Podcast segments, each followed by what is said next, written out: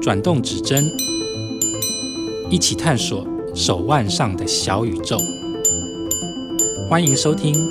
静表志》。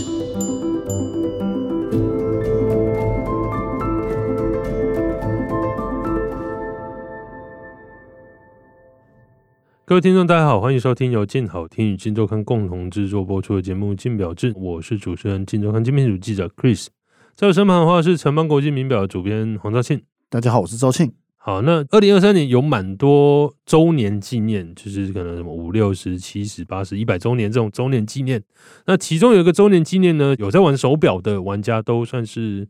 蛮有感的一个周年啦，或者是说多数玩家其实都经历过这个品牌，那就是 G Shock，今年它正式诞生四十周40周年年。对，那一九八三年诞生的 G Shock 呢，最初以摔不坏的手表这个概念跟这个形象出来以后一炮而红。那到后来的话，它算是年轻族群的潮表。那也就是我刚刚说的，大家都还蛮有感，因为小时候或多或少都有一只 G 我 Shock 有一。只，那后面的话，它当然到了近几年，G Shock 开始开枝散叶，有很多不同的发展跟不同的产品线出现，啊、算是很丰富的代表的一个款式。那我们今天就要来跟赵庆聊一聊 G Shock 的起源，以及近期它有哪一些值得关注的发展啊。首先的话，G Shock 的起点是什么呢？ G 杀的起点就是有人制作表啊。然后应该说，他表示一九八三年出生的，对那其实他从一九八一年就开始研发了嘛。那我们都知道，设计者是伊布居兄对，就是它被誉为是 G Shock 之父。对毕竟是他是主导当时的计划。对那根据他自己讲啦，他其实最早是因为有一天就是他一直他爸爸送他的表，他摔坏了。对因为毕竟在那时候主要还是以机械表为主，对，或者是石英表。对那他表摔坏了，然后他就开始思考，嗯，他一方面觉得内疚，对但是就觉得思考是不是有可能去做一只摔不坏的表，尤其他当时又看到了工人在施工，路边工人在施工，发现他们都没有带表，对，因为当时的表高精防密仪器。对防水性不够，抗震度不够，对摔了又坏，所以他们如果要施工啊，很容易造成表的损坏，对那不如不要带。可是这样的话，他们可能在很多地方上都会，例如说我错过了下班时间，对，虽然老板很高兴， 对，他就觉得嗯，我是否应该认真研发一款这样的表？所以他当时对就提了这个计划嘛。对那由于说真的，这个东西史无前例，对你讲说我要做一只摔不坏的表，对，那在那就个时间，呃，现在也很难啦，但是嗯你就是任何人都很难想象这件事情。对，因为那个时候的手表其实。现在手表也是的，不过那个时候的手表真的可能摔到就是会支离破碎，对就是会坏掉。就是简单说，就是如果今天车厂的工程师跑去跟老板说，我要打造一台撞不烂的车，对，就是老板会觉得，嗯，不太能够好想象。可以吗？对但问题是，我觉得卡西欧这个公司也不会不让他做，对我觉得他们可能拨的资源少一点，对但就让他这个计划成立，他去做。可是因为从无到有嘛，对，那就像说的，他的资源不多，所以他也不好意思干扰到人家或者对什么。所以据说他当时说他在一开始在测试，说我到底要怎怎么让？样耐震？对他去不断的加强耐震的时候，他的测试方法就很简单，对，他就是从他们公司三楼的厕所丢下去，把哎手还表要，在厕所丢哦，它不能够光明正大找不个能什么光明实正验大场从地。对他厕所丢，然后慢慢去加强它嘛。对那当然就测试了无数次吧。对据说他最后的成品，那个表包裹的那大小大概跟一颗手球一样大。对，呃，这边帮大家统整一下，因为伊布菊永先生他在最初手表测试的时候，他应该是算是先把一般的手表嗯放到应了、该说他把一般的电子结构，对电子结构放到了一个类似球体的概念里面。嗯，应该说它就是做一个框架嘛，嗯哼然后外面包橡胶，一层一层包上去，对所以它是不断的测试，说我大概要包几层，对它才不会摔到坏，对，然后就包了一层往下丢，丢丢丢，一直对丢，一直。丢，一直加，一直丢，一直对加，这然样，后最后出来的成品其实超级无敌大，对，就是看到照片大概一颗手球啊，对。然后你要把手表外面加这么多的抗震装置，它那才不会掉到地上摔坏嗯摔。坏，对，对，所以其实最初一开始的 G Shock 算是研发上非常的非常困困难，因为他当时想的是要高防水，还要轻薄。嗯哼后来他是好像是从小朋友拍球，嗯哼，就他是说去公园看到小朋友拍球， 对，那到底为什么上班时候能到公园 去看小朋友拍球？这个我们不好意思问， 没有啦，当然我们没有，我们以日本人他们的生活作息、他们的上班作息来说，这是可能的啦。哦，OK 因 OK，为就是他们上班通常不会在公司里面吃东西，所以公司有食堂嘛，他们哦就是拿着便当到公园去吃。是我想啊，可能是这样。对，诶，以上先讲一下，以上这个是我们的我推在敲建推构当时的状况对。对对，毕竟是四十年前的事情对，了，反正就是我他在公园看到小朋友拍球，他突然灵光一现嘛，对他就有效的把可升降低了，开发一个五个结构的吸震系统，对，他让算表是壳降低。这边用说的方式让听众大概想象一下，就是说它是把电子结构包覆在一个甚至是上下都有避震器，对，嗯有 RSOB 的一个，应该说，避震其实另外一环，它两个环节，一个是表壳的环节是五个层次的吸震，对另外是在它在机芯，也就是电子结构上，它用点对点的吸收，所以它不让机芯整个撞下去的时候是整个打到，对它会在里面其实有点晃动。对，为什么会说用看到小朋友拍球，就是因为他想象那时候的电子结构是放在里面是有弹性的，对，然后让它的机芯结构不会是硬着去跟地面对干，撞，对，对，所以小朋友拍球这个意向，然后去发想的这个结构，差不多就有点像是传说中你电梯掉下去再摔下去那一刻你跳起来哦， 可能不会有事。嗯这个比喻，嗯，其实好，不给对过啦，给过，给过，给过。好，所以这个结构发展出来以后，就真正实现了 G Shock，它变对成一个摔不坏。应该我们讲的摔不坏，应该是说它就是在一定高度之下掉下去，基本上是不会嗯坏掉的。甚至他那时候还有去做一些实验，去给车碾，嗯去给什么呃，车忘了碾这个其实是因为当时完成这件事情的时候，日本本土反应还好。对，因为传统嘛，这一个新东西，对那日本人相对普遍保守，当时的喜好度对 G Shock 还好。对那他们就决定往美国市场发展。对当时在美国，他们拍了一个广告，美国就喜欢打冰上曲棍球嘛，对，他们就直接把球柄用 G Shock 地台啊打出去，然后当时美国人就哇，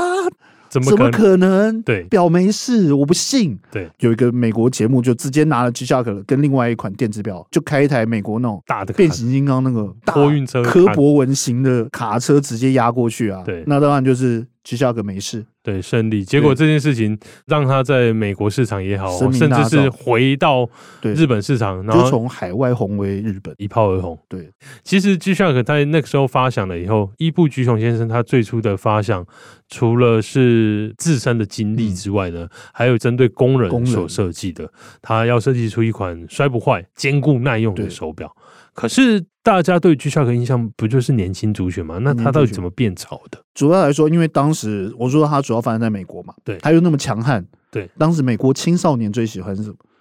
滑板、脚踏车，就这种我一定每天要摔断手才行的 运动。是那这时候一只能够抗摔的表，对他们来说，这是一个非常棒的东西啊，嗯是价格又不算太贵。对，因为他那时候出来的设定算嗯，入门价位的。对啊，所以它就成为美国大概八九零年代青少年非常喜欢的东西，又像是《回到未来》里面也有这样的东西出现。是对，所以很自然的，就是青少年接触的多了，对那相对的品牌也会呃品开牌始主打做，主打青少年的那些潮流品牌，对我也会看到这个东西。对尤其是像是比如说某一个顶尖滑板客戴的时候，那本身就会赋予这款表很潮的感觉啊，相对对觉得我也是同一族群，我也想戴这一只表。嗯哼，所以其实你看，像后来陆陆续续，G Shock 本身也有针对这些次文化、对这些运动赞助或支持，例如说对像是不要说国外哦，嗯哼，你知道大家知道台湾有滑板比赛嘛？G Shock 也有赞助这件是事嘛？对。嗯我上次有看了一下资料，他们在九零年代嗯那时候花了蛮大的心力在让产品建构上面是年轻族群。对，伊布先生让他诞生以后，卡西欧这个公司就我觉得算是找到一个非常精准的策略，就是往年轻族群进攻，包括它的规格、性能跟它嗯的定位价格都刚嗯好是这个族群的。所以其实那个时间点的 G Shock 就开始变得很潮，甚至到现在还是很他潮。现在还是啊，尤其他们现在例如会跟一些潮人物、嗯对潮文化合作，像今年年初有那个刺青，嗯跟台湾的刺青设计师合作嘛。嗯像他之前也有跟余文乐的品牌合作、啊，对对对对对，所以它有一系列很潮的代表。可是如果要说九零年代甚至是两千年以后，G Shock 它就是维持那一贯的方向，很潮、很年轻、缤纷，甚至有可能不同的支线。嗯像有些人觉得 G Shock 是男生，那 Baby G Baby 就是女 G 生。后来的话，它到二零一零年之后。它的发展就开始变得很丰富、很嗯多样。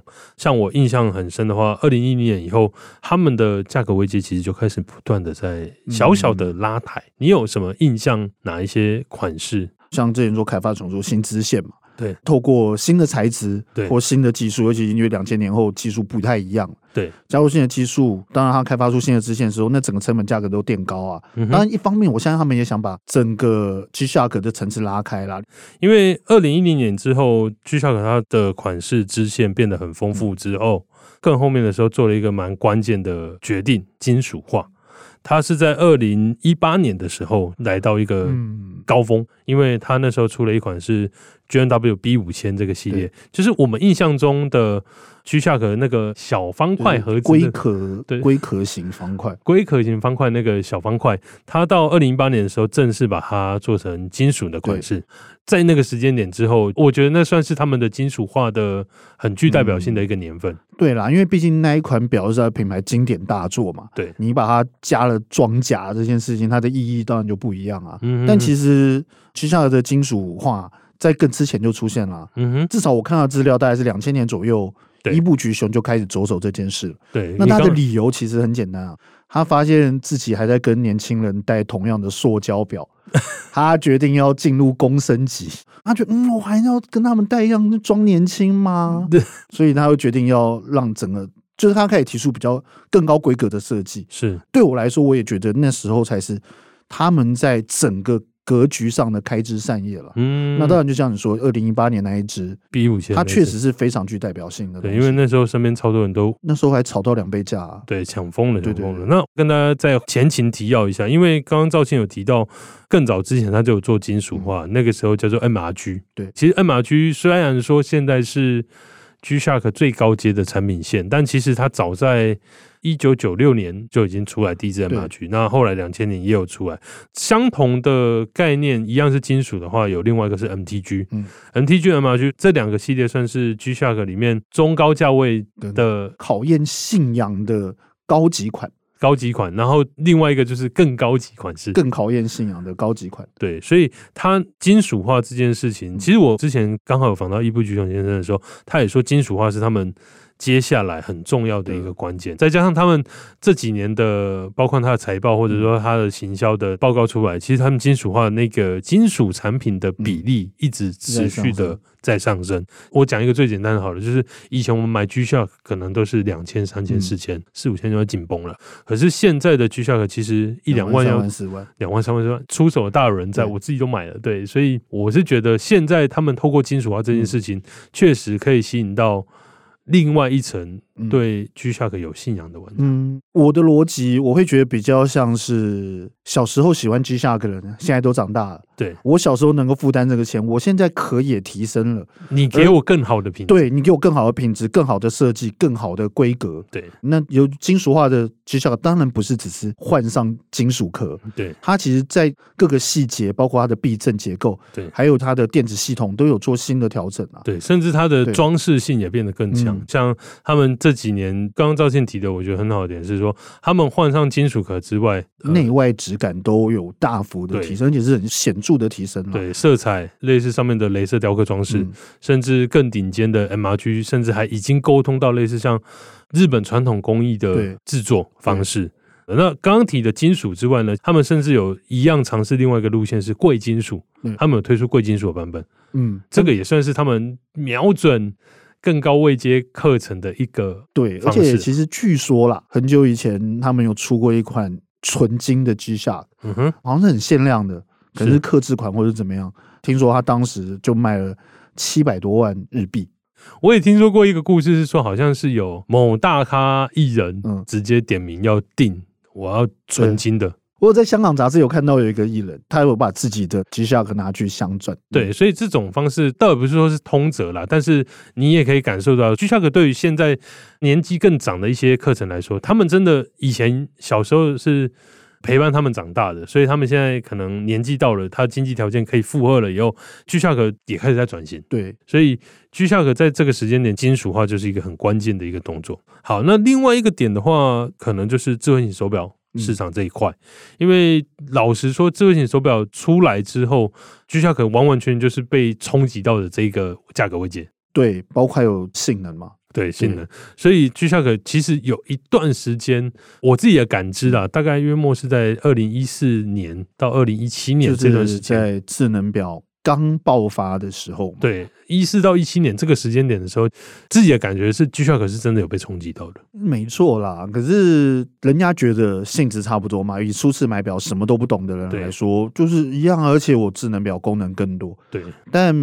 我们仔细评估来说，其实这是两件不同的东西。嗯哼，你一只智能表，你多久要充电一次？嗯哼一，天，对，最久两天。对，可是你一只 G Shock，你要多久才充电？大概原 则上十年哦、对可是问题是，这不能否认，多少还是冲击嘛。对，因为那相信他们自己也有这个感受，所以他们其实也有投入智能表的发展啊。，对智能表的发展这一块的话，也算是时间很近的，约莫嗯是这两三年才开始的。对，因为我相信，其实尤其以卡西欧这样的品牌，他们要发展智能表这是非常快速的、啊，要不要而已？他们要做到什么地步嘛？我们就去看到他们近年 GBD，对，GBD 一千、GBD 两千，它的长相当然还是维持着我们对 G Shock 的认识，对，那种有点科技感，对，可以好像戴在手上会变形那种东西。可是问题是，它的性能、功能，包括它的搭配的 APP，它其实已经可以达到我们目前所有智慧表能够做的事。对而且我觉得以他们来说，他们以公司来说，他们更厉害的是，他们让待机时间延长啊。我嗯们刚才讲智能表多久？两天、两天、三三天天，对，一天，包括现在我们看到的还是一样，尤其科技品牌在做这件事情的时我候，们讲 Apple Watch 就好了，就就 Apple 两天不充电就爆对了。可是旗下的智能表大概一个月吧。对，因对，为那它是太阳能充电的。而且它是很聪明的是，它加入了两组电源嘛。嗯哼，你走时就是太阳能充电，也就是说你只要带着它一辈子都不用充电。嗯哼，那另外一个是它的应 用程式智能系统、呃应用程式，你火力全开它也能撑三五天以上，嗯这就没有什么好比的啊、它就是应用程式的性能来说差不多，是，能够做的什么智慧、什么训练的检测啊、嗯哼，健康的监控啊，或者什么的，性能来说差不多。那动力来说就是碾压嘛。对，但问题是，为什么大家还是会选择智能表呢？嗯形象，哦，对了，因为 G Shock 在这一块上面，我觉得他们新的 B 两千那一款，对，那一款其实是更有卖更有相卖点啊啦。对，然后只是我觉得 G Shock 毕竟发展，嗯哦它已经有一点点比较晚跨入智慧表市场。那一只表其实已经跨入了啊。我是说哦，打进吗？打进市场来说，因为我刚刚提的我自己的感受，二零一三嗯一四年那时候智慧表开始快速崛起的时候，其实。当然，你说研发一个产品需要有相嗯当长的时间，没有错。可是，毕竟我们都知道日本做事比较对鬼毛一点嘛，比较严谨一点，所以他那个时候不算是很快速的就跨到智慧表市场，所以它不是第一时间出来。它其实切入智慧表市场也是约莫这近这几三年的事对情。啊。对，那其实玩家该买的或该有的智慧表的选择，其实都另外一方面就是，它毕竟还是维持，它还是要坚持像 G Shock 耐冲击、对，耐冲击、耐用这件事情的时候，它相对它的壳身的设计，还有它本身品牌文化的，所以它的壳身设计其实相对起来穿搭感并不像我们现在看到一般智能表那么的多。嗯哼哼，对，所以相信它的受众也会受限啦。真的是比较像我真的是偏好运动的对人才会选择。那你真的叫他带一支 GB 两千搭配西装，我知道他可能会有一点嗯，不太对，对对不太对。不过不管怎样都还是好事，因为至少现在 G Shock 也算很努力的在跨入智慧表这一块，嗯接下来绝对还是会有更多新的款式出现，这应该对毋庸置疑的。好，那刚刚提到了包括金属化、包括智慧表之外呢，嗯今年我们一开始有提到嘛，今年是他们四十周年，算是非常非常重要的一年嗯，这四十岁了。除了刚刚提到的，他把价格未接或者是说他金属化这件事情以外，他们在今年有三个蛮重点的方向。第一个的话是 CMF，CMF 是所谓的 color color material finish 就是处理， CMF 算是一个产品策略的一个通用的说法吧，就是嗯，它在颜色、材质跟嗯表表面面处处理理上面这三个方向去着手，这是他们第一个重点。那再来的话，潮流生活，潮流生活，他们今年有跟日本潮流品牌 Beans 嗯，合作，他们从手表开始跨足跨到足到，服装。真是不是他们一直在干的事吗？没没没，他 对啦，我我那时候看到，我也想说，嗯，那、你们不是也做了很久？啊但后来我看了一下，他们跟 Beams 合作是 Beams 甚至帮他们做了一个更哦你说呼应的服你说嗯服装，更双向的服务，对更双更向双服。向的配合，对，那 Beams 那时候我看了一下预告的影片，蛮有趣的是，他们还做了一件衣服外套，它是在袖口那边有开了一个洞，你可以直接哦，打开那个袖口去看和手表手表，那个算是连接上面更紧密。第三个的话就是环保议题，因为环保议题这几年手表大家都在提，居下给跨入这一块，他们在表带材质啊、表盒材质啊上面都开始着手用这一嗯块环，保材质，用环保材质，甚至可能跟一些环保团体合作。所以这三个方向算是四十周年很重点的方向啊。有一些东西是一直以来都在做，可是这其实也是近年几年腕表整个高端品牌他们的发展的方向了。，对，其实对居下给也算是蛮不偏离这个对状况之下，继续在制作这一块。好，对那讲完四十周年，我们最后来聊一下，你对于居下给还有什么特别的小故事可小以故分事享？，你知道他们上过太空这件事。